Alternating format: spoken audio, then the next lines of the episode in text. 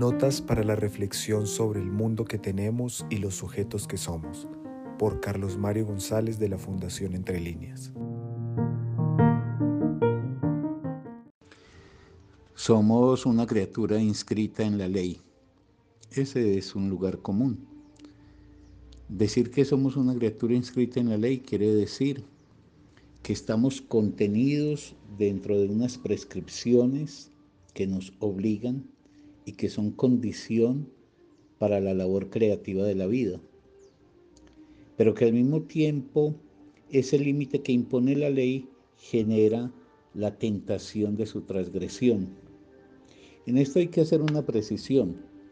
Hay leyes estructurales y fundantes de la condición humana, por ejemplo, la prohibición del incesto, por ejemplo, la ley que rige nuestra inscripción en la lengua, y la operación con la lengua.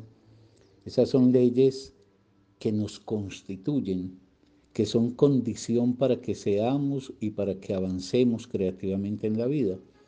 Y hay leyes contingentes que pueden ser leyes justas o injustas y que en función de esto ameritan o su aceptación o por el contrario la lucha contra ellas.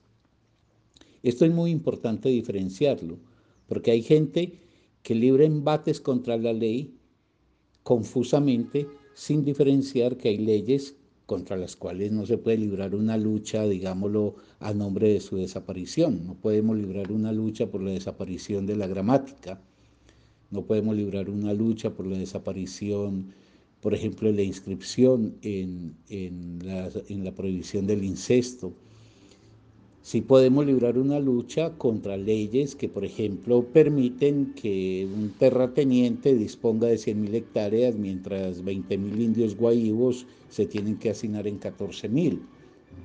Entonces eso es muy importante diferenciarlo para advertir entonces que la relación con la ley en el ser humano es compleja porque de un lado hay leyes que nos constituyen, de otro lado hay leyes que es menester intervenir y combatir.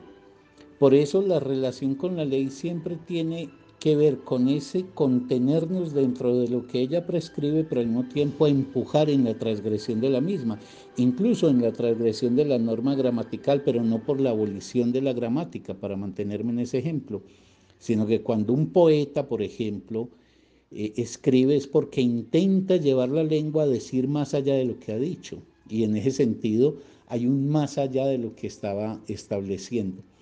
Pues bien, el asunto es que esa relación con la ley define en cada uno de nosotros un rango o de adaptación o de transgresión, de satisfacción con lo dado y de conformismo o por el contrario de capacidad crítica y de acción transformadora, particularmente las leyes que son restrictoras y que generan para el ser humano un impedimento al desarrollo de sus posibilidades.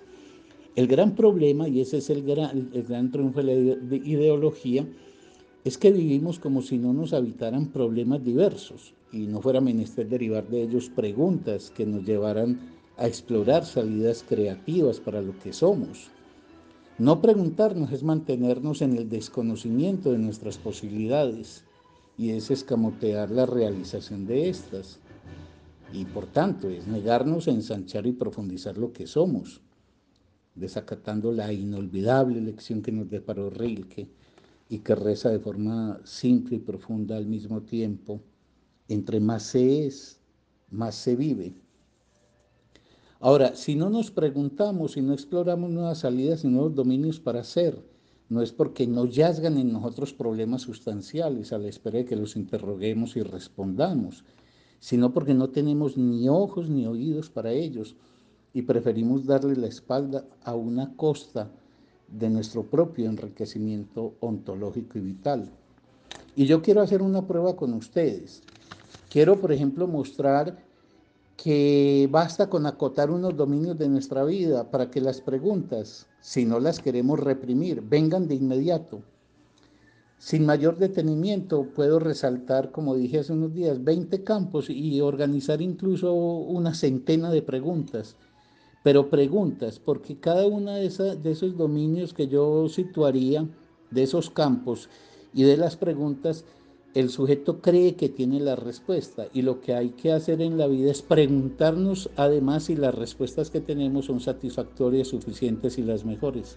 Entonces, vamos a adelantar en esa línea la próxima sesión.